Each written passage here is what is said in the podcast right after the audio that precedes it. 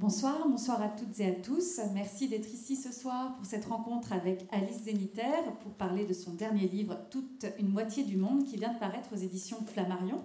Alors Alice Zéniter, je vais vous présenter très rapidement. Vous êtes écrivaine, dramaturge, scénariste, traductrice, metteuse en scène, j'en oublie sûrement. Non, c'est assez complet. C'est à peu près ça. Stand-upeuse un peu Euh, vous, avez, vous, avez, déjà écrit donc plusieurs romans, sept je crois, dont Sombre dimanche ou L'art de perdre, prix Goncourt des lycéens en 2017. Et en 2021, vous avez fait paraître à l'Arche Je suis une fille sans histoire, un texte qui était destiné à la scène et qui réussissait, entre autres exploits, euh, à rendre la narratologie drôle et passionnante et surtout qui questionnait la place souvent subalterne accordée aux femmes dans la fiction, qu'elles en soient les personnages ou les autrices. Et en fait, vous, poursuivez cette réflexion dans toute une moitié du monde, un livre qui n'est pas tout à fait un essai, comme vous le, précisez euh, dans, justement dans le livre, ou alors c'est un essai un peu mal élevé, irrévérencieux, avec beaucoup de notes de bas de page assez, drôles. Euh, il y a des digressions, il y a aussi un chapitre consacré à votre problème avec le film Avatar. Et vous vous interrogez euh, dans ce livre à nouveau sur les représentations, les inégalités de genre dans le champ de la création et les nouvelles formes de, narration. Et on peut dire que ce ne sont pas euh, de vains questionnements aujourd'hui lorsqu'on voit par exemple la une 100% masculine de l'hebdomadaire euh, Le Film Français, j'imagine que vous l'avez euh, certainement vu passer, qu'une de mes consoeurs à Libération a, qualifié d'entrecouille du cinéma français. Donc là, il n'y avait que des hommes, hein, pour, pour résumer les choses.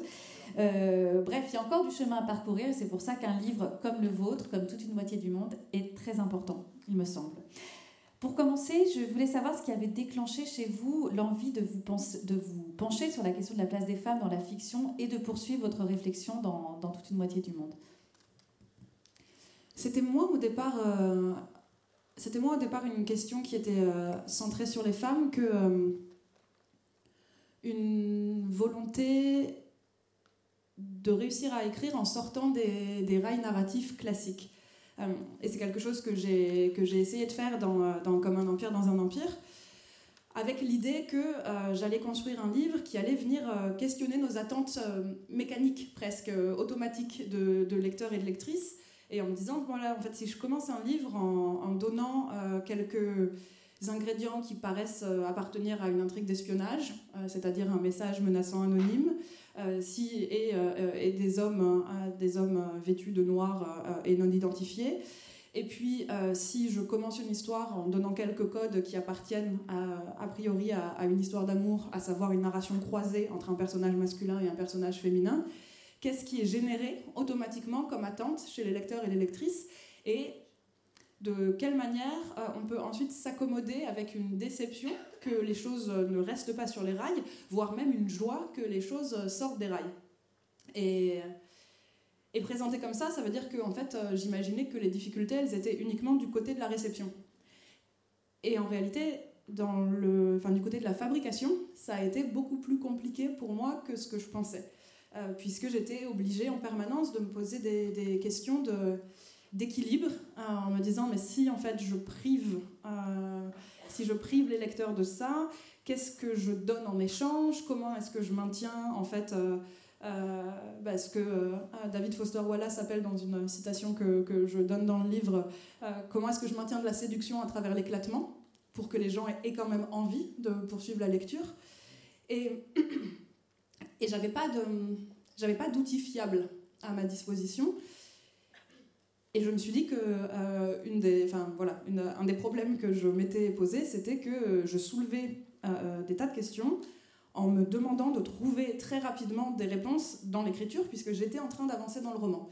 Et, et ça m'a paru une bonne idée, ensuite, de continuer à me poser ces mêmes questions sur pourquoi est-ce que c'est si difficile de s'arracher aux histoires efficaces, pourquoi est-ce que c'est si difficile de proposer une histoire dans laquelle un homme et une femme n'ont pas de relation amoureuse, mais dont on dit bah, leur relation, euh, qui n'est pas une relation amoureuse, est quand même belle et mérite quand même qu'on euh, on lui, on lui consacre de, l'attention.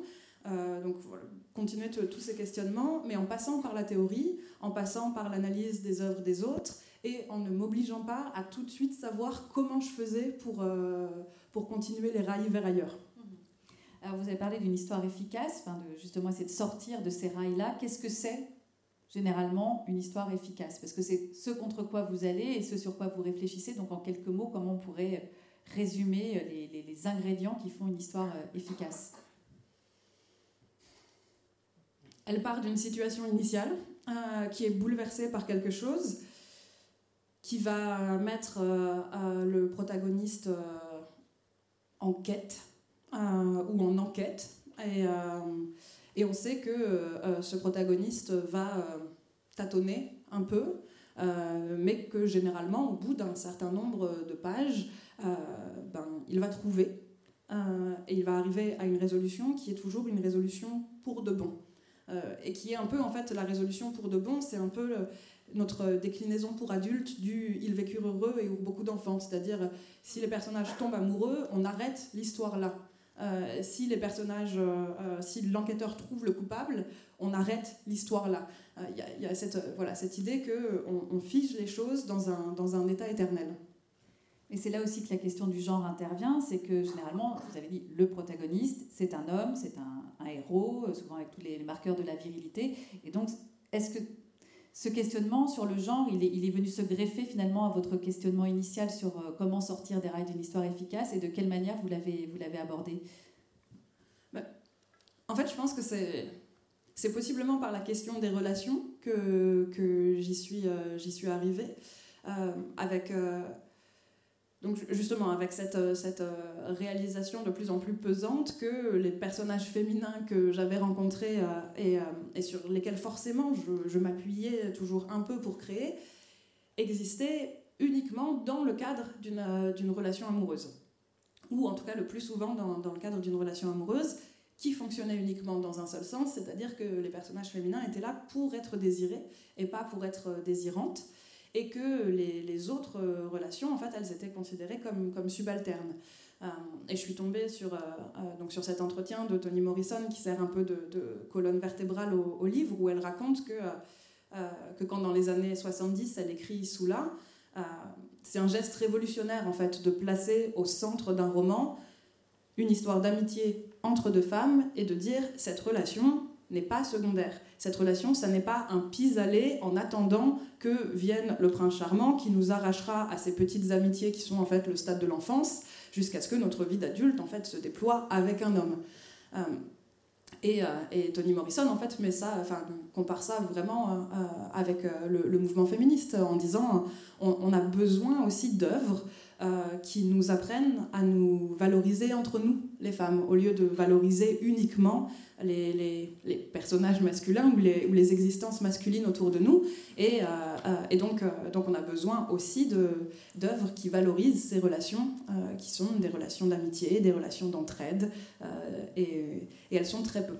Voilà, c'est ce que vous écrivez, c'est ce que vous montrez dans, votre livre, parce que ce qui est très intéressant, c'est que vous prenez le, problème un peu à tous les niveaux, euh, et vous commencez d'abord par euh, parler de vous comme lectrice. C'est peut-être avant tout un livre de lectrice, et ça en a toute la générosité, c'est-à-dire que vous évoquez énormément d'autres textes qui donnent envie aussi à, votre lecteur d'aller lire encore d'autres livres. Vous parliez de, de Toni Morrison. Et vous dites que pendant très longtemps, en tant que lectrice, vous n'avez pas pu trouver de personnage euh, féminin auquel vous identifiez. Vous avez cette phrase J'ai été un homme presque tout le temps de ma vie de lectrice. Parce que les personnages féminins, bah, leur rôle est pas, leur sort n'est pas forcément enviable. Qu'on pense à, Emma Bovary ou Anna Karenine, euh, voilà, on a plutôt envie de s'identifier aux, héros euh, masculins. Comment justement vous expliquez cette prédominance de récits qui font la place, la part belle aux hommes, et comment vous expliquez votre difficulté à trouver euh, ces textes comme, euh, comme Soula, Toni Morrison ou les livres de Zola Neelerson qui mettent en scène d'autres, euh, modèles Là, je pense, sur cette double question, je peux faire 20 minutes. C'est parti. Alors,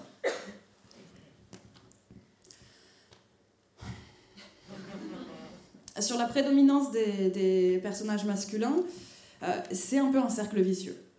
c'est parce que, justement, l'idée qu'une bonne histoire est construite comme je viens de le dire, ça veut dire qu'une bonne histoire, c'est forcément l'histoire de quelqu'un qui est doté d'une agentivité suffisante pour pouvoir euh, se retrouver face à une péripétie et agir, réagir, avoir des actions en fait suffisamment puissantes pour qu'elle puisse entraîner des, renversements, des bouleversements du, monde dans lequel il évolue.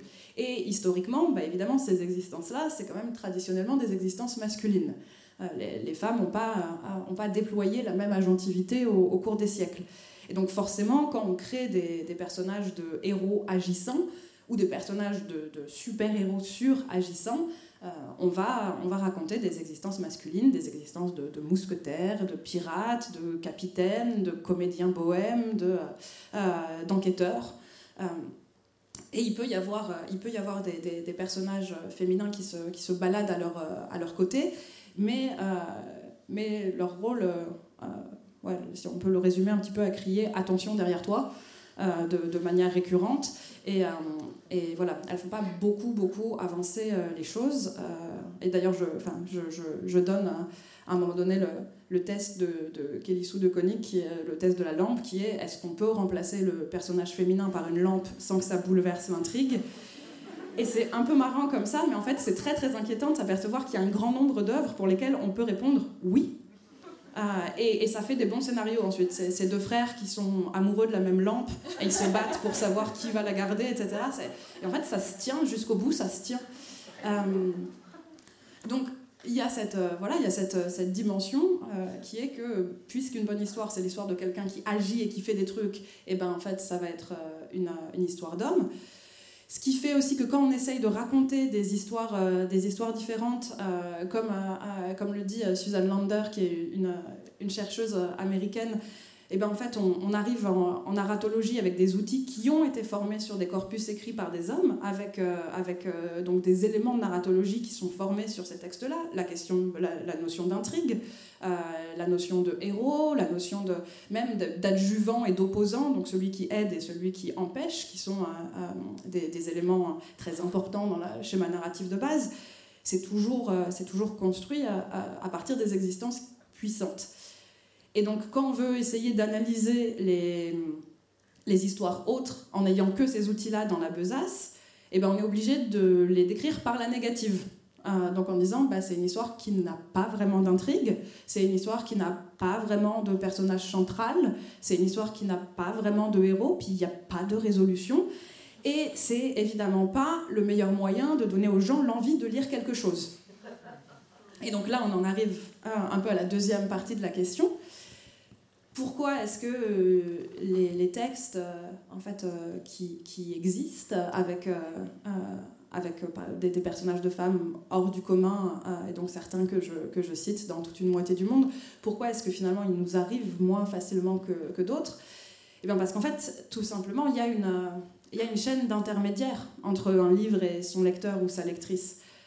Il y a la maison d'édition, il y a les journalistes, euh, il y a les libraires, il y a les bibliothécaires, il y a les professeurs, euh, et, et les livres qui sont écrits par des hommes et qui contiennent des personnages masculins classiques, on peut les reconnaître comme un bon roman parce qu'ils ressemblent aux autres choses qui ont été validées comme bons romans. Donc en fait, euh, ils, vont, beaucoup plus facilement que, les autres remonter toute la chaîne et puis pouvoir arriver jusqu'à vous, lecteurs et lectrices. Alors que les œuvres qui sont plus bizarres, les œuvres qu'on décrit uniquement par la négative, pour pouvoir passer tous les échelons des intermédiaires, euh, parfois, parfois elles s'épuisent avant d'aller atteindre le, lecteur ou, la lectrice et, ça fait que vous n'allez pas les avoir euh, vous pas les avoir eu au programme de vos études euh, au collège au lycée ou, même après. Même en faisant des études de lettres c'est quelque chose que, j'ai réalisé c'est que le corpus dans lequel j'ai évolué à un moment où on était censé tous et toutes être là pour se passionner de la littérature et de la littérature sous toutes ses formes, en fait, il était extrêmement réglementé euh, par une sorte de d'adage euh, qui serait il faut laisser le temps faire son tri. Si vous lisez trop de littérature contemporaine, vous risquez de lire de la merde. Parce qu'en fait, personne les a validés comme chefs-d'œuvre. Il faut que le temps passe au tamis, euh, voilà, le bon grain est livré et que et, que ensuite vous puissiez citer en fait un ouvrage dans une dissertation euh, en, enfin, en, oui, en étant sûr que vous n'êtes pas en train de faire une faute de goût. Donc euh, voilà, tout ce, toute cette échelle des, intermédiaires a tendance un peu à, desservir euh, les, œuvres que j'aurais voulu rencontrer plus tôt et qui m'auraient permis de, de m'identifier à des personnages de femmes qui étaient, enfin oui, des personnages de femmes un peu un peu plus amusant que Constance Bonacieux qui passe son temps à être kidnappée par tout le monde et puis sauvée par les mousquetaires mais qui fait jamais rien toute seule et puis qui meurt euh, à des femmes voilà à des personnages de femmes qui aiment qui aiment qui aiment et qui meurent à des personnages de femmes qui aiment qui aiment qui, aiment et qui sont tuées euh, enfin voilà le, le, choix était pas fou quoi entre euh, ah, quel est ton personnage féminin préféré entre telle kidnappée, cette pendue, et celle qui s'est jetée sous un train et celle qui s'est jetée dans un lac Bah personne. Personne. Moi, je veux être celui qui a volé un cheval et qui a traversé le pays. Vous en demandez beaucoup quand même. est-ce que, est que vous n'avez pas l'impression, malgré tout, qu'il y a une amorce de changement? Euh, Je pense à il y a plusieurs anthologies qui viennent de paraître sur les autrices invisibilisées, donc on, redécouvre finalement. Vous parliez du temps qui est censé faire le tri entre le bon grain et l'ivraie, mais il y a des des, des, romancières qu'on n'a même pas cherché à lire et qu'on a tout simplement euh, euh, voilà, laissé se couvrir de, poussière et qui, heureusement, sont, sont redécouvertes aujourd'hui, même des, je pense à des, figures aussi importantes que Monique Wittig, enfin, qui, euh, là, est à nouveau au, premier plan et à la place qu'elle mérite. Donc, est-ce qu'il n'y a pas ce, petit changement qui s'amorce, mais qui est encore léger Si, si, tout à fait. Et d'ailleurs, il y a deux des livres... Enfin, deux des livres dont, dont, je parle dans toute une moitié du monde sont des livres qui ont connu une deuxième vie. Euh, bien après le, moment de leur, euh, de leur parution. Donc, euh, Mais leurs yeux dardaient sur Dieu de, de Zora Neale Hurston, ça a été un succès dans les années 30. Et puis ensuite, Hurston, elle a été complètement oubliée, elle est morte dans la pauvreté, dans l'anonymat. elle a été redécouverte dans les années 70 par, grâce à, la démarche de Alice Walker, l'autrice de, de, La couleur pourpre. Et et son, œuvre a, commencé à être lue à nouveau, euh, notamment par les autrices afro-américaines, notamment par Toni Morrison, qui est clairement une descendante de Hurston. Ça, se voit quand on lit les, deux côte à côte. Euh, et, ce livre, même en France, en fait, euh, il a eu deux vies, puisqu'il est sorti une première fois au, Castor Astral dans une, traduction. et, personne n'en a parlé à ce moment-là. Et puis, il y a quelques années, Sika Fakambi l'a retraduit pour les éditions Zulma. Et là, j'ai l'impression que ce livre euh, voyage, hein, pour le coup. Euh, euh, ou peut-être c'est juste comme je passe mon temps à en parler, j'ai l'impression, j'ai l'impression qu'il est très présent, alors qu'en fait c'est juste ma propre voix qui résonne dans mes oreilles. Mais en tout cas, c'est un livre qui, a pu revivre après avoir été oublié, et c'est la même chose pour I Love Dick de Chris Krauss que j'avais traduit moi il y, a, quelques années, qui était sorti dans les années 90 dans une petite maison d'édition qui était d'ailleurs en fait la la maison de Chris Krauss et de, son mari, Sylvain Lotringer, et qui avait été un livre qui se vendait presque sous le manteau, euh, qui était euh, quelque chose de complètement underground, qui, appartenait à un petit milieu new-yorkais, et qui, euh, il y a quelques années, a été republié par, par Colin Tobin, qui a créé une maison d'édition pour, pour pouvoir le ressortir, et qui a été acheté et traduit dans plus d'une vingtaine de pays, qui a donné lieu à la, à la série de, de Jill Soloway sur je ne sais plus quelle plateforme, enfin, qui a qui a connu une vie complètement autre et des critiques aussi euh, absolument élogieuses, alors que quand on regarde les, quelques, les quelques critiques que Chris Kraus pouvait avoir dans les années 90, c'était un ramassis de, de mépris misogyne. Euh, et, euh, voilà, et, tout à coup, aujourd'hui, elle est portée au nu comme étant, comme étant voilà, cette écrivaine punk qui écrit des ovnis littéraires. Et, et en fait, d'une certaine manière, c'est très enthousiasmant mais c'est aussi très triste parce que, en fait, euh, moi je l'ai rencontré quand je traduisais son, son le, le, deuxième livre que j'ai traduit dans La Fureur du Monde. Et Chris Kraus, aujourd'hui, elle, a plus de 70 ans. Elle, enfin, en fait, je, je crois qu'elle s'en fout un peu, d'une certaine manière. Euh, ça arrive trop tard. Oui, c'est que, c'est que elle a, elle a, en fait, elle a fait tout son chemin de vie et elle a fait la paix avec le fait qu'elle avait été une écrivaine méprisée, qui passait continuellement derrière son mari qui lui était le chercheur, le penseur, le philosophe, etc. Et voilà, elle s'est débattue avec ça, elle a trouvé ses solutions avec ça. Et qu'on la, voilà, la porte au nu maintenant, ben, c'est un peu tard. Euh, et c'est le problème, euh, voilà, c'est le problème pour, euh, enfin, c'est le problème pour, tout, malgré les avancées. Là, avant de, venir ici, j'étais, à, Saint-Arnoux au, moulin d'Aragon et Triolet, et pour, pour une journée en hommage à Aragon. Et moi, c'est une chose qui me rend terriblement triste. En fait, euh, quand on lit leurs textes, on s'aperçoit que tous les deux étaient persuadés qu'ils écrivaient côte à côte et que leurs œuvres, euh, leurs œuvres tissées ou mêlées, je ne sais plus exactement quel terme elle utilise, triolées, mais continueraient en fait leur, leur chemin après leur mort et, leur serviraient de gisant. c'est ce qu'elle dit. Et en fait, c'est pas du tout ce qui s'est passé. En fait, elle, elle a été rétrogradée au statut de, muse d'Aragon dans une immense partie de, de, la, de la pensée littéraire française. Euh, alors que c'est une, écrivaine absolument incroyable. Et donc oui, maintenant, on peut se dire que les choses bougent un peu, qu'avec euh, l'anniversaire qui a lieu il y a quelques années, il y a des textes qui sont republiés, mais il n'y a rien qui viendra combler le fait que euh, pendant un demi-siècle, on, l'a fait disparaître et qu'elle n'a pas eu ses gisants, alors qu'ils écrivaient ensemble dans ce but-là. C'est très beau euh, ce, que, vous dites sur, euh, sur Triolet et Aragon. Et le fait que vous évoquiez euh, I Love Dick et, et Mais leurs yeux dardaient sur Dieu de, de Zora Neale Hurston, il y a un point commun entre ces deux livres, c'est que les héroïnes sont deux femmes désirantes et non pas désirées. Et ça, c'est aussi quelque chose qui vous a manqué en tant que lectrice. Et vous dites que, en tant que jeune femme hétérosexuelle, ben, en fait, les seuls livres dans lesquels vous pouviez euh, projeter votre désir pour les hommes, c'était euh, par exemple les livres de Jean Genet, où là, les, hommes devenaient des, des, objets de désir. Donc, qu'est-ce que c'est les, les, conséquences de ce manque de représentation, de capacité de projection euh, bah, pour vous à titre personnel et ensuite de façon plus générale Qu'est-ce que ça crée finalement? C'est ça qui est terrible, c'est que je sais pas et je saurai jamais. Euh, je, je, cite euh, ce, passage des Argonautes de Maggie Nelson où, elle dit qu'en fait, euh, il est impossible de réfléchir à l'idée d'une sexualité féminine tant qu'on n'aura pas de groupe témoin qui aurait pu développer une sexualité sans avoir été avant confronté à des représentations de violence et d'agression.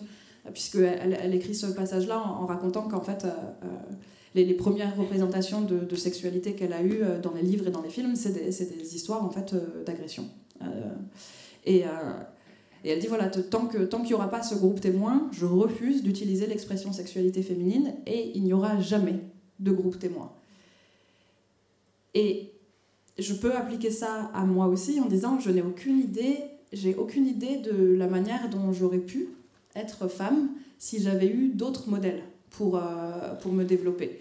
Euh, clairement, je, je, peux dire que oui, il y a eu des moments où, euh, enfin en tout cas très jeune, où j'avais l'impression que ce que je voulais de la vie et, et le fait d'être une fille, ça n'allait pas ensemble.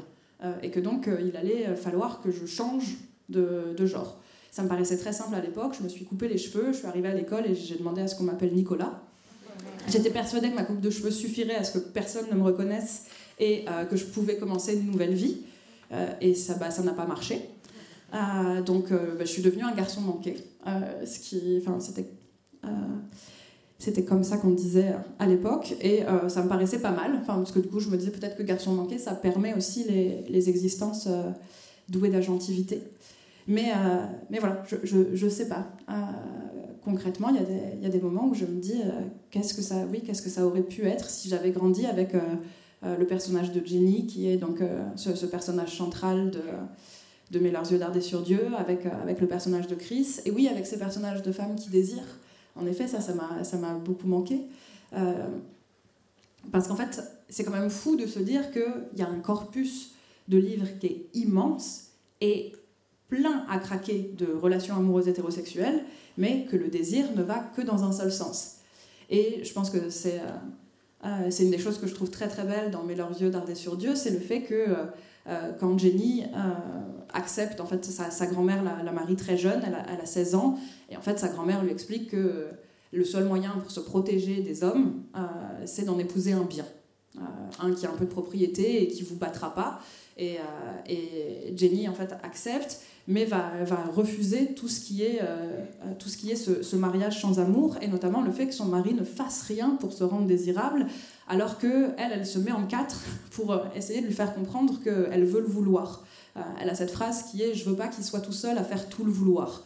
Et donc elle va lui déposer une bassine au pied du lit pour qu'au moins il lave ses pieds quand il vient se coucher à côté d'elle. Elle va essayer de lui repasser ses vêtements pour qu'il mette un truc propre quand il rentre et il fait rien. Et en fait elle s'en va. Euh, et, ce personnage de femme qui dit mais moi en fait je, veux pouvoir désirer dans mon couple et, euh, et, si personne ne soucie de mon désir et ben en fait j'irai ailleurs j'irai j'irai projeter mon désir sur sur des hommes plus aimables ce qu'elle voilà ce qu'elle cherche à faire pendant assez longtemps Et donc vous n'avez pas pu vous identifier à Jenny. En revanche, vous vous êtes identifié, enfin peut-être pas, à Werther de Goethe. Je crois que c'est le, passage que, oui, une transition qui, vient d'un peu loin. Je vous l'accorde, mais qui montre bien aussi toute l'importance que vous accordez au, personnage et au pouvoir de, la fiction. Je vais vous laisser euh, lire le passage que vous avez choisi. Sors un peu le nez de tes bouquins. J'ai entendu cette phrase en boucle, surtout au début de l'adolescence. Comme si ma mère avait eu peur que, sans ces injonctions, je puisse vivre pour de bon à l'intérieur du livre que je tenais à la main. Et peut-être que je l'aurais voulu si ça avait été possible, mais je savais bien, moi, que tous les livres ont une fin, et qu'il me faudrait quitter plutôt que je le désirais le pays de fiction pour retourner au reste. Je ne voyais simplement pas pourquoi j'aurais hâté cet événement, sortir mon nez. Je traînais, comme le J. Alfred Prufrock de T.S. Eliot, découvert bien plus tard. Nous nous sommes attardés aux chambres de la mer, près des filles de mer aux parures d'algues pourpres, mais les voix des humains nous réveillent et nous noient. Je me suis reconnue si vite et si douloureusement dans les phrases simples de l'écrivaine Marianne Alphand, interrogée par Laure Murat dans Relire. Quelquefois, je me dis que ça a occupé trop de place dans ma vie. Et puis, quelquefois, je me dis, oh, après tout, pourquoi pas? Aujourd'hui, je me demande si ce qui inquiétait ma mère était ce que l'on appelle l'effet Werther, en référence à la vague de suicide qui a eu lieu en Allemagne au moment de la parution des souffrances du jeune Werther de Goethe à la fin du XVIIIe siècle. Ce roman qui raconte les amours malheureuses de Werther pour Lotte met en scène le suicide de son héros lorsque celui-ci comprend qu'il ne pourra ni épouser ni oublier la jeune femme.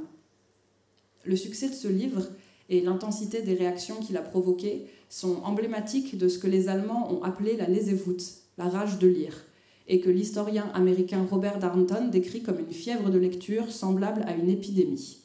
Bon, en fait, je le mentionne ici uniquement parce que je trouve merveilleux que, par la grâce de la langue agglutinante, l'allemand se soit doté d'un mot pour exprimer une rage qui m'est si familière et qui n'a pas de nom en français. C'est le sociologue David Phillips qui, dans les années 70, baptise effet Werther le cas de suicide mimétique répertorié après un suicide particulièrement public, qu'il s'agisse de celui de célébrités comme Marilyn Monroe et Kurt Cobain ou de personnages de fiction. Cependant, dans le cas de Werther, il faut minimiser l'effet Werther. Ou plutôt, il faut prendre en compte le fait que Werther a eu un effet Werther tout relatif, quand bien même c'est lui qui a donné son nom au phénomène. Euh, en fait, l'effet Werther du suicide de Kurt Cobain ou l'effet Werther de Marilyn Monroe est bien plus considérable que l'effet Werther de Werther. Et l'expression vague de suicide que j'ai utilisée en début de paragraphe est sans doute exagérément dramatique, car on ne dispose pas de chiffres précis, et par ailleurs, le phénomène a probablement été gonflé par l'Église qui voulait faire interdire le roman de Goethe qu'elle lisait comme une apologie du suicide. Il est cependant fait mention, ici et là, de plusieurs jeunes gens, dont certains habillés comme Werther, qui se seraient tués par arme à feu, comme le héros du livre, après la publication du roman. Combien est une question qui m'importe peu. C'est le pourquoi qui me tracasse. Comme le fait remarquer Umberto Eco, si notre meilleur ami est abandonné par la femme qu'il aime, nous pouvons compatir, nous pouvons être tristes, voire pleurer avec lui, mais nous n'allons pas nous suicider à cause de son malheur amoureux. Alors pourquoi est-ce que Werther a ce pouvoir? Il semblerait que c'est ce qui arrive lorsque l'empathie est remplacée par l'identification. Lire ou regarder une fiction, c'est entrer dans le monde possible défini par l'auteur. Mais dans ce monde-là, dit Eco, nous pouvons souffrir de n'être pas formellement recensés. On n'y parle pas de nous, nous n'existons pas. Écrire, ou plutôt réécrire ces mondes, était pour moi une manière de troubler le recensement. Mais lorsque cette option ne se présente pas, notre engagement passionnel nous pousse alors à assumer la personnalité de quelqu'un d'autre, quelqu'un qui a le droit de vivre là.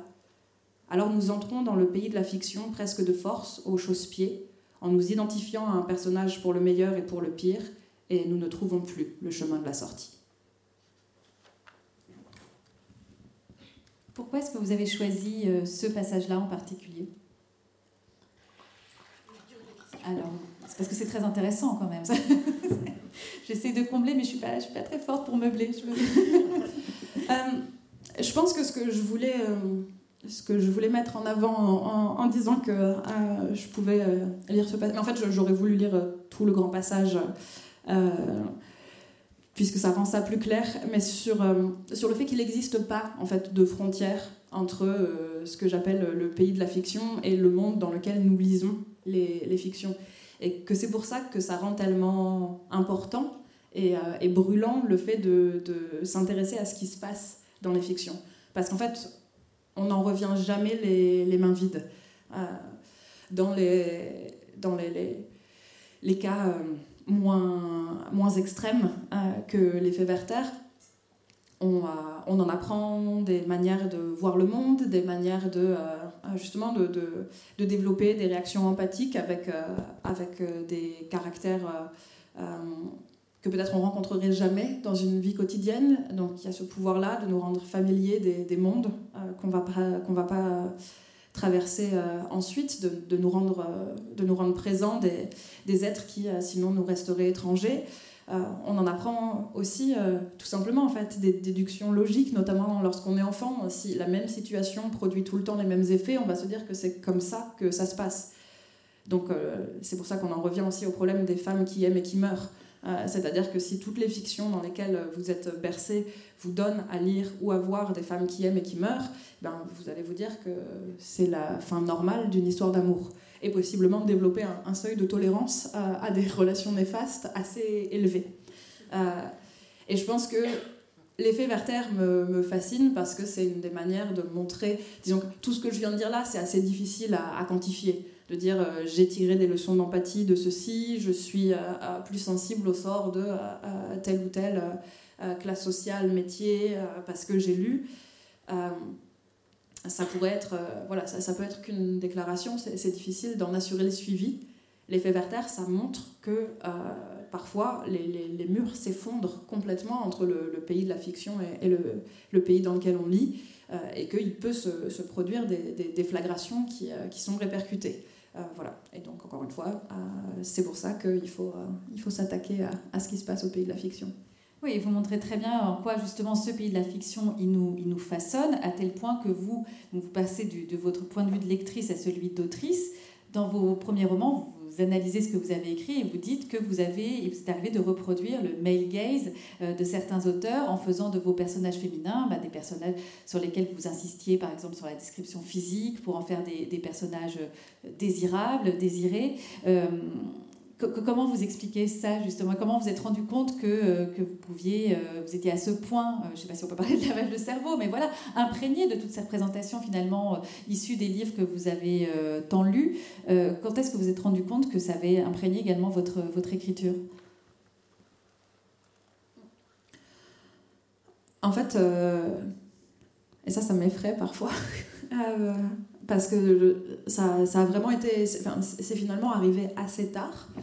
Euh, et, euh, et ça, a été, euh, ça a été quelque chose d'extérieur qui est, venu, qui est venu me, bouleverser, à savoir la lecture de, King Kong Theory de Virginie Despentes. et où, en fait, quand je lis le, chapitre Bad Lieutenant, au, début, je m'aperçois même pas que ça parle de mes œuvres aussi. Et je ricane avec elle, pensais-je, contre tous les autres ceux qui créent des personnages de femmes qui sont toujours désirables, euh, qui, euh, euh, voilà, qui, appartiennent toutes au marché à la bonne meuf, qui, qui en fait sont construites pour, pour se faire aimer par les hommes et qui aiment toujours les hommes en retour une fois qu'elles sont, qu'elles sont aimées, et puis qui, qui jouissent en quatre lignes à chaque fois qu'un homme les touche, etc. Enfin, cette description me fait beaucoup rire au départ.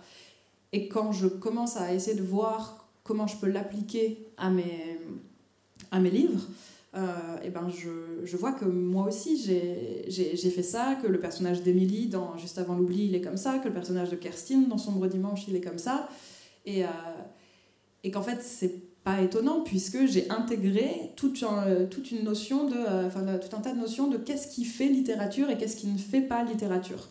Euh, si les personnages de, de, de Kerstin et d'Emily enfin, appartiennent à, ce, monde de, de jeunes femmes désirables, c'est aussi parce qu'en fait, euh, j'ai écrit des romans dans lesquels euh, les héros sont des jeunes hommes désirants. Parce que c'est ça à la base qui fait littérature. D'une certaine manière, le roman français, pour moi, c'est un roman d'apprentissage deux jeunes hommes lancés à la conquête de quelque chose, une, ville, un milieu d'affaires, une femme, un théâtre.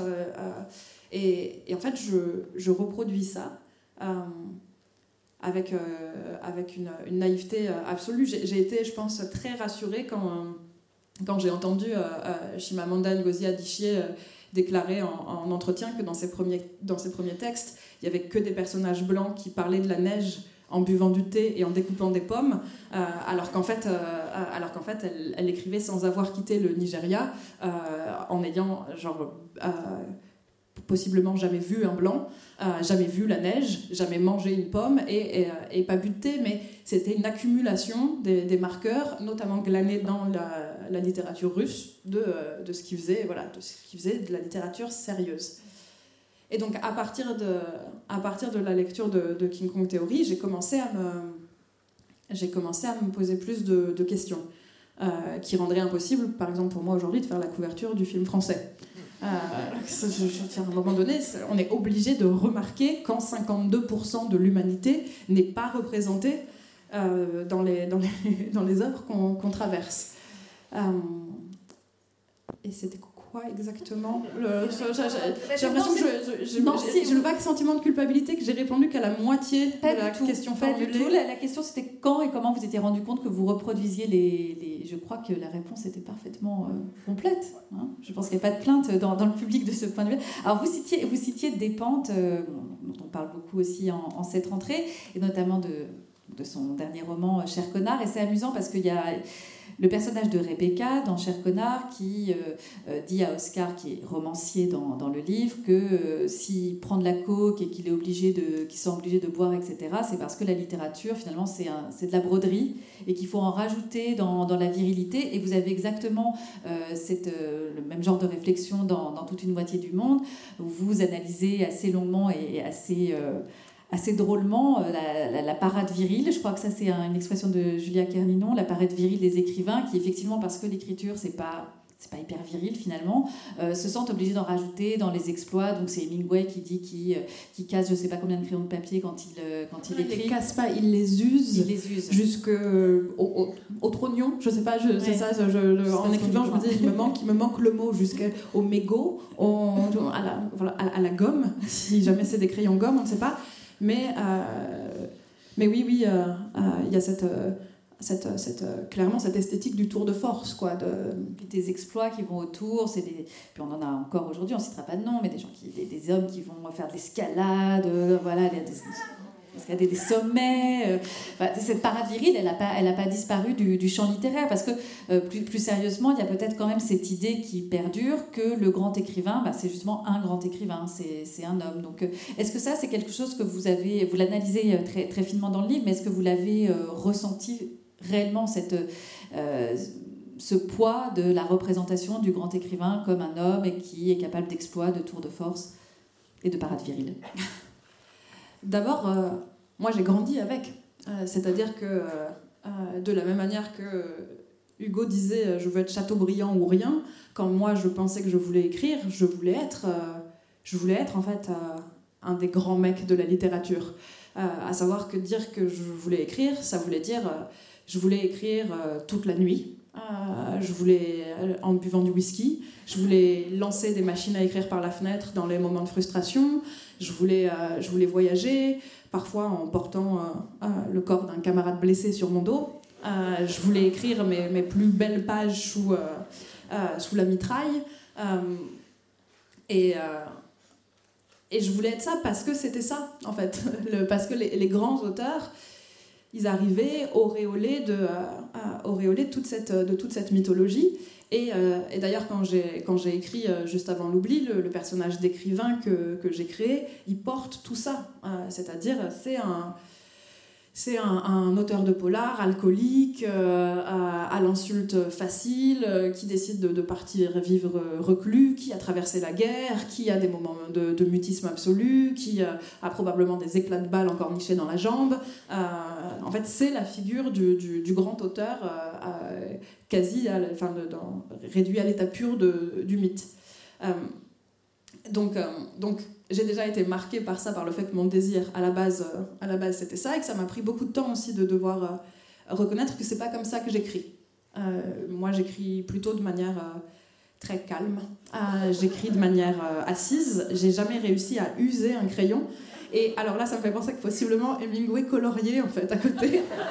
Euh, d'une certaine manière, je trouve que dans le, bravado qu'il essaye de déployer, se dessine une autre version de l'histoire, voilà, beaucoup plus mignonne, qui est qu'il devait faire des petits chats noirs, désespérément, euh, quand il était en panne d'inspiration.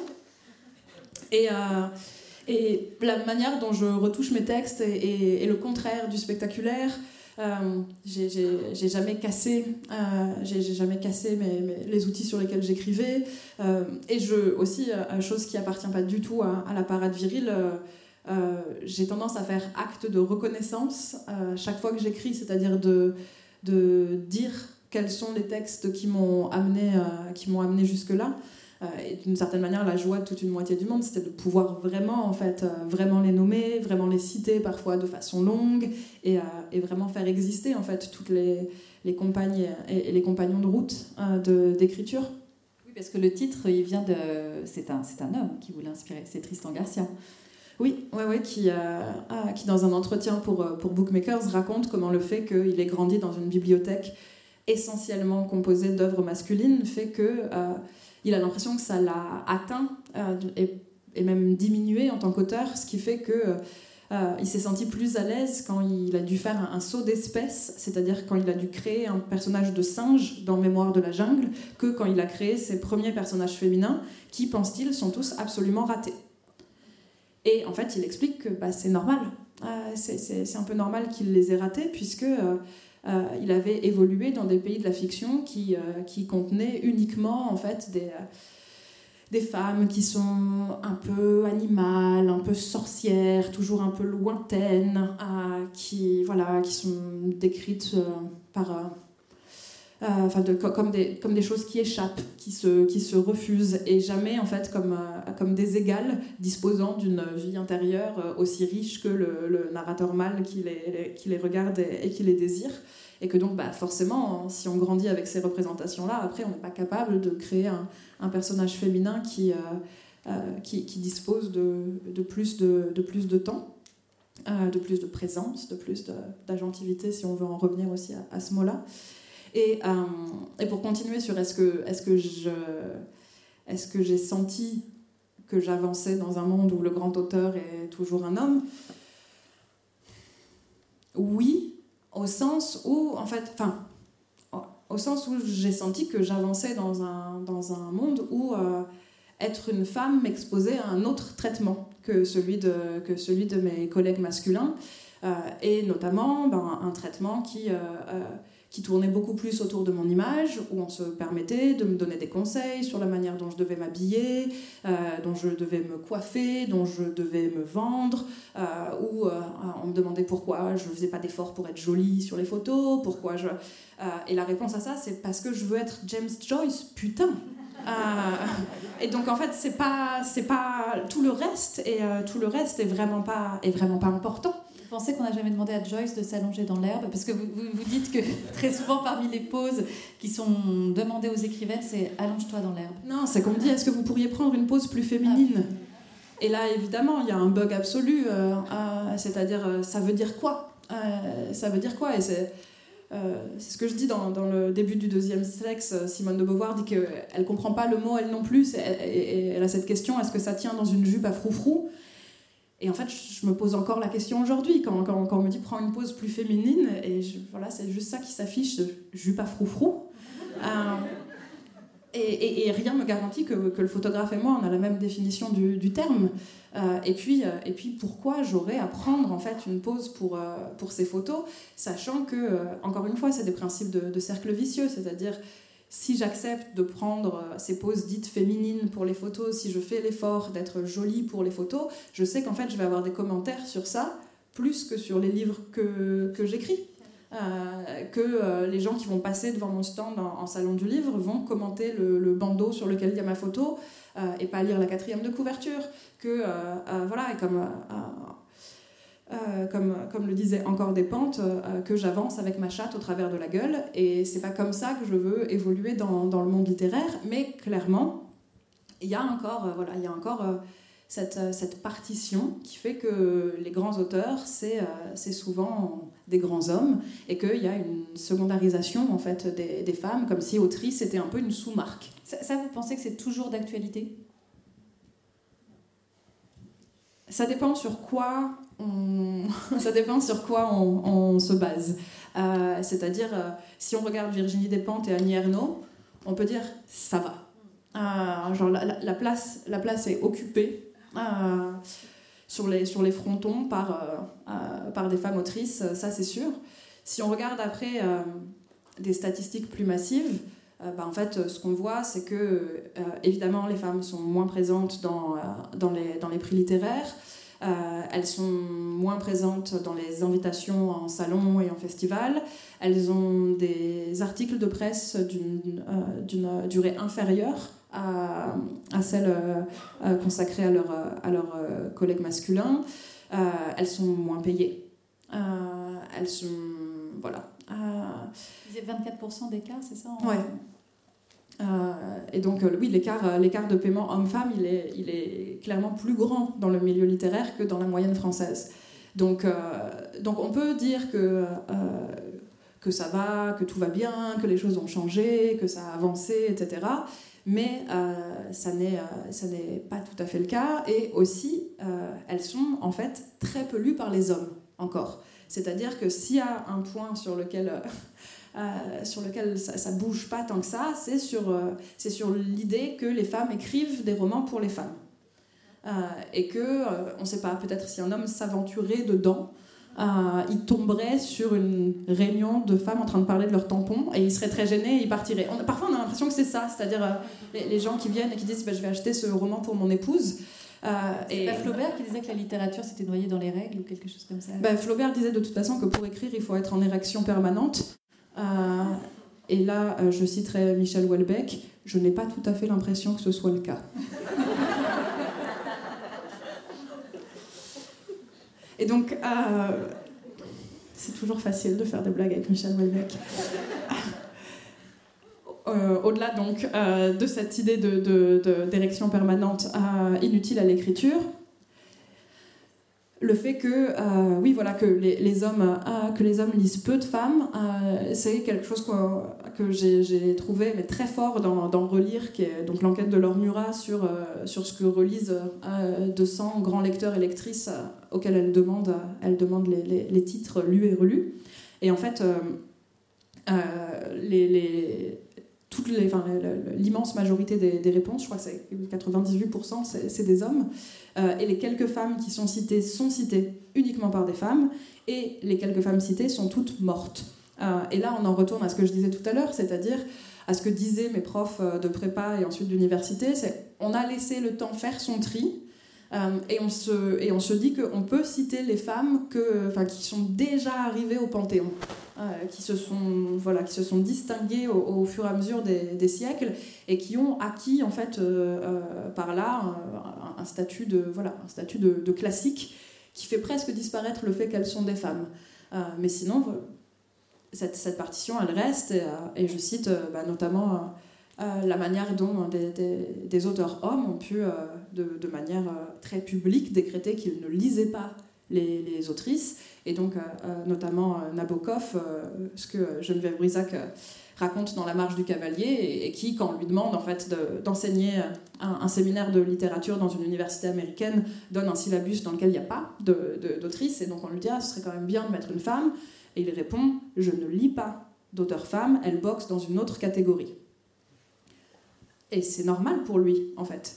Euh, ce qui, si on pense à l'inverse, euh, si on pense par exemple au tollé déclenché par euh, la citation déformée d'Alice Coffin sur le fait de laisser de côté les œuvres des hommes pour se concentrer sur les œuvres des femmes pendant un temps, si on pense au hurlement paniqué que, cette phrase a, déclenché, c'est qu'on oublie de quel côté et de, quel côté et le fait, enfin, ouais, et le fait d'avoir laissé toute une, toute une moitié du monde hors, hors des bibliothèques. En fait, c'est pas ça, se fait dans l'autre sens en permanence.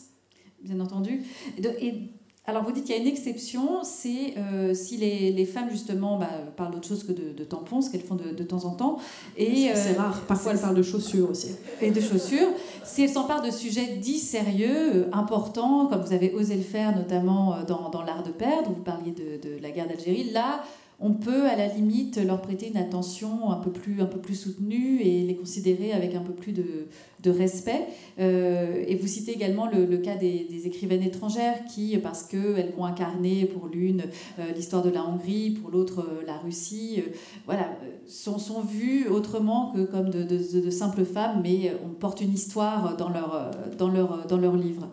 Oui, parce que d'une certaine manière, ça, ça vient justement... ça ça vient se raccrocher aux attributs de, la, figure, euh, la figure du grand auteur. Euh, la littérature étrangère, c'est une promesse d'exotisme. Ça a quelque chose du, frémissement, du frétillement de, l'aventure, quand bien même, euh, quand bien même, en fait, ce sont des livres qui sont des livres de l'immobilité, des livres de l'intime. et je prends comme, exemple la, Porte de Magda Sabo, qui est une histoire d'amitié entre une bourgeoise écrivaine et sa concierge et, euh, et les livres de, de Zerouya Chalev euh, qui, euh, qui mettent en scène des, personnages de, femmes qui sont délaissées par leur mari, qui doivent accompagner leurs parents mourants à l'hôpital, qui donnent naissance, qui gèrent des, des centres d'adoption, etc tout sujet qui, je pense, si elles appartenaient au paysage national, ferait qu'elles ne seraient pas lues par des hommes, mais il se trouve qu'elles sont en fait la Hongrie et Israël. Et non seulement ça, mais elles ont en plus un, passé politique euh, un peu chargé, c'est-à-dire que Chalev a été blessé dans, un attentat, euh, dans un bus piégé euh, il y a quelques années, et, et Sabo avait refusé en fait d'écrire pendant très longtemps pour, pour protester contre le, gouvernement socialiste hongrois. et donc, donc voilà, on s'en empare comme, comme étant des, des figures de la situation politique tendue de leur pays étranger et donc forcément un peu exotique. Et à partir de là, elles sont sauvées de la suspicion qu'elles pourraient écrire des romans de bonnes femmes. Alors, Là, ce constat peut paraître un petit peu négatif, un peu sombre. Heureusement, vous euh, proposez quelques solutions pour sortir de ça, pour sortir de ces schémas narratifs euh, répétitifs, pour sortir de ces, bah, finalement de ces clichés, ce qui est quand même euh, ce qu'on cherche le plus possible à éviter en littérature, enfin, sauf peut-être certains auteurs dont on taira le, nom comment concrètement, euh, parce que vous parliez au, début de l'entretien de comme un empire dans un empire, de ce que vous aviez cherché à faire, vous savez, ça vous avez posé des difficultés en tant que, enfin, dans la fabrication, euh, mais la réception a peut-être été aussi un peu, euh, vous, me l'aviez dit une fois, que les lecteurs étaient peut-être un peu déboussolés justement parce que vous leur proposiez. Donc comment on, défriche d'autres, d'autres voies narratives et comment on, parvient à raconter d'autres histoires? Si je le savais euh, absolument, je serais, euh, je serais en train d'écrire des, des, tas de fictions neuves à l'heure actuelle. dans le lire aussi? Oui, oui, oui. Euh, du coup, je fais pas vraiment une boîte à outils avec, avec ce qui est possible, mais, mais ça peut ressembler à ça, j'imagine, si on essaye de mettre bout à bout différents chapitres. Mais ce que, je dis, c'est que par exemple, euh, une utilisation plus large de la, polyphonie, euh, ça permet d'éviter en fait des histoires qui sont un peu toujours les histoires racontées par le plus fort et, dans lesquelles les, vécus minoritaires sont euh, foutus sous le tapis. Et que l'idée d'une histoire unique c'est c'est possiblement en fait toujours une mauvaise idée. euh, est toujours un danger parce que en fait, c'est toujours un exercice de, de pouvoir d'un dominant sur, euh, sur les dominés. Euh, puisqu'il existe en fait il existe autant de versions de l'histoire qu'il existe de, de, de, de, sujets impliqués dedans.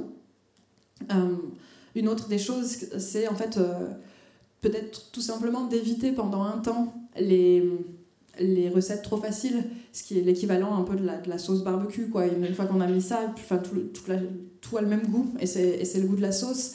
Et, euh, donc, bah, notamment, euh, peut-être euh, pour un temps, éviter les histoires d'amour et voir ce qui se développe si on essaye de privilégier d'autres formes de relations dans, une fiction.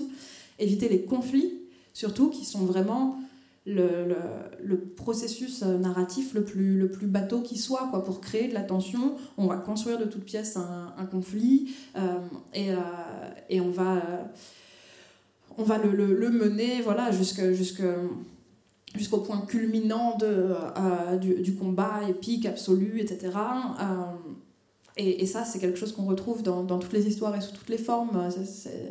C'est-à-dire, euh, on a des conflits qui sont des conflits de face à face, on a des conflits qui sont des conflits de groupe contre groupe, on a des conflits de un contre tous, mais on a des conflits dans l'immense majorité des histoires qu'on rencontre. Et qu'est-ce qu'on fait si on fait pas ça? Euh, c'était une question que, la réalisatrice euh, Céline Sciamma posait dans, son entretien avec Annie Ernaux pour la, déferlante. Qu'est-ce qu'on fait avec des, personnages qui n'auraient pas envie de s'opposer ou même qui seraient d'accord? euh, Comment on raconte leur manière d'avancer ensemble Et en fait, on n'est pas sûr de savoir parce que, parce que justement, ça n'a pas été tellement développé. ce, que, ce que je donne aussi comme exemple, c'est Plasma de Céline Minard, qui est donc un, livre de, science-fiction qui, qui, traite plus ou moins chaque fois d'hybridation entre, euh, entre des, espèces différentes. Euh, et donc, on parle de, voilà, de rencontres entre des, espèces qui n'ont pas les mêmes codes, pas les mêmes manières de vie, pas les mêmes. Euh, ce qui, typiquement, dans un livre de science-fiction, dans un film de science-fiction classique, entraîne du conflit, nécessairement du conflit. Alors que dans le livre de Céline Minard, il y a quelque chose plutôt d'une espèce de torpeur sensuelle quand tout se passe bien, et parfois quand c'est un peu plus inquiétant, quelque chose de, l'ordre d'une sourde menace euh, qui, qui, fait une, sorte de, petite ligne de base sous le, sous le récit. Mais, euh, mais c'est des, voilà, des rencontres qui ne deviennent pas des guerres de civilisation, qui ne deviennent pas des chocs frontaux. Euh, et, et je me disais, tiens, mais j'ai jamais lu ça avant cette manière et puis c'est la mise en scène aussi de, non-humains, notamment chez Céline Minard. Je crois qu'il y a même un. C'est pas vraiment des chapitres, même la forme, elle est, elle est très particulière euh, de, de, Plasma. Il y a, je crois qu'il y a tout un, un, passage qui est raconté par une poulpe. Euh, non, par un. C'est pas la poulpe qui parle ah, Moi j'étais plutôt. J'ai plutôt été marquée par le paresseux. Il y, a il, y a, il y en a un du point. Enfin, une sorte de paresseux qui lui-même est en train de devenir l'arbre. C'est vrai, ah. je l'avais oublié. Oui, oui, oui. Et j'ai plus de poulpe. Ah si, si, c'est même c'est une poulpe. Ok. Mm, à relire, euh, si vous l'avez Et moi, j'ai cherché le poulpe à Vinciane Després plutôt. Ah bah bien sûr. Mais il y a donc toute cette dimension des... On pourrait faire un classement de nos poulpes favoris de la littérature. Et des séries. Bref.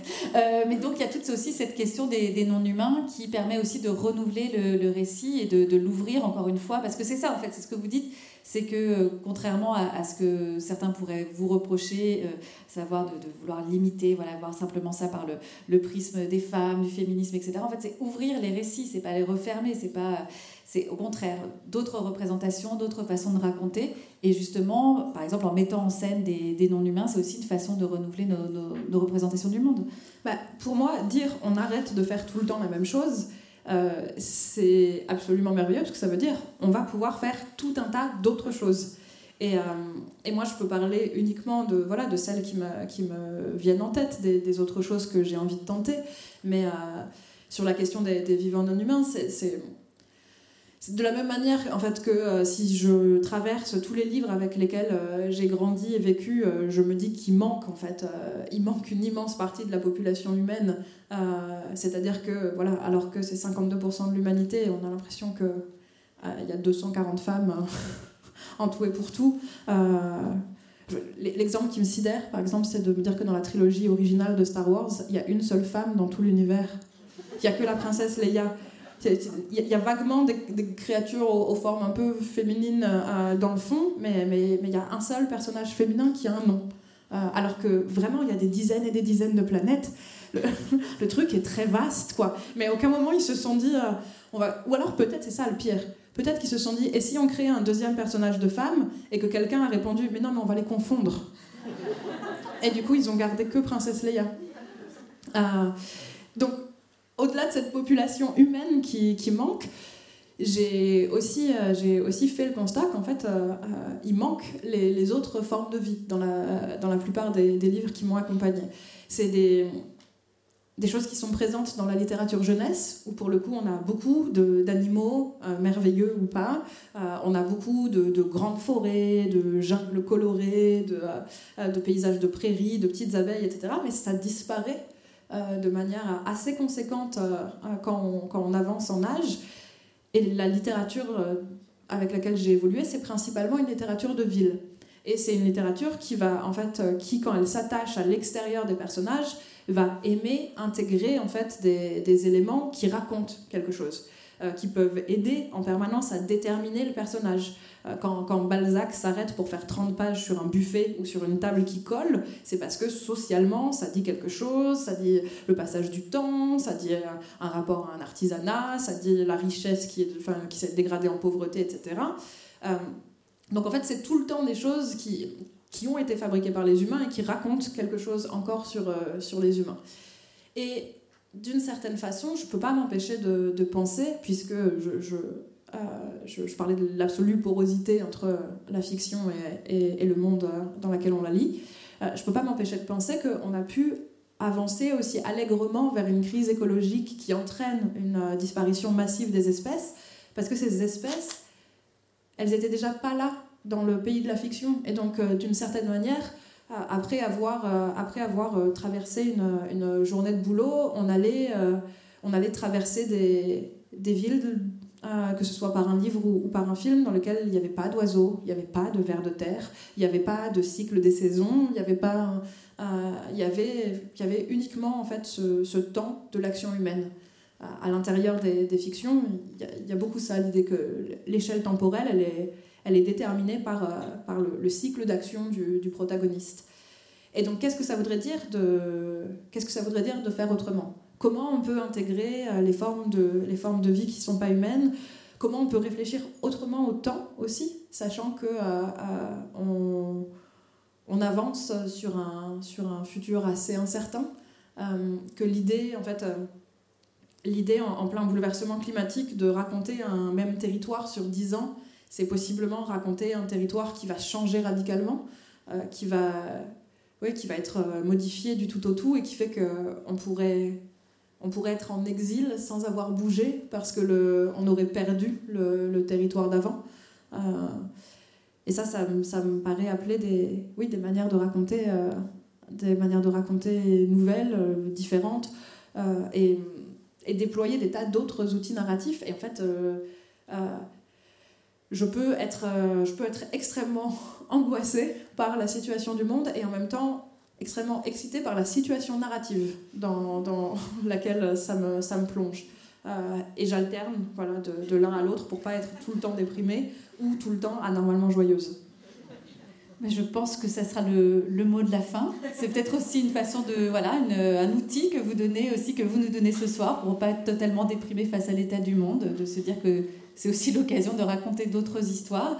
Euh, je suis pas sûre que ce soit une idée particulièrement enthousiaste, enfin réjouissante, mais, mais en tout cas, votre livre, lui, euh, l'est, ça c'est sûr, et il réaffirme aussi euh, bah, le pouvoir de la fiction et, de la littérature, et je pense que c'est très important aussi de, de, de le faire.